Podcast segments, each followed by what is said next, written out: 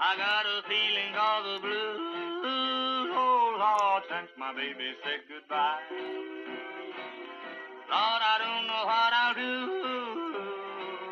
All I do is sit and sigh.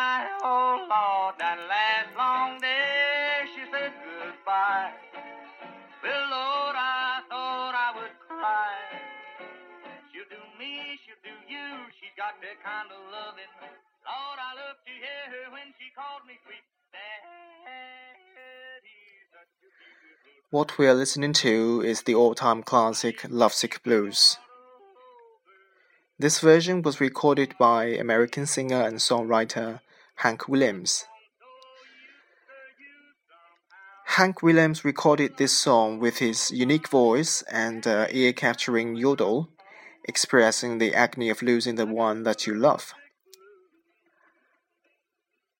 I first heard this version of Lovesick Blues in the classic film The Shawshank Redemption. I guess many of you have seen this film and uh, have been inspired by the character Andy, Andy Dufresne. One of my favorite sayings uh, was when Andy and uh, Red argued about hope at the lunch table, and Andy said, Hope is a good thing, maybe the best of things, and no good thing ever dies. And it is January the 14th today, and uh, people define it as Diary Day. I don't know. So, lovers, I hope that uh, every day that you are together will be filled with sweet love memories that go into your love's diaries.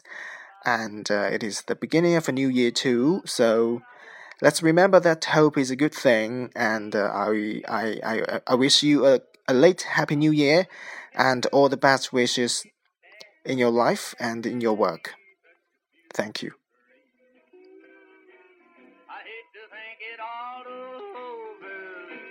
I've lost my heart, it seems. I've grown so used to you somehow. Lord, nobody's sugar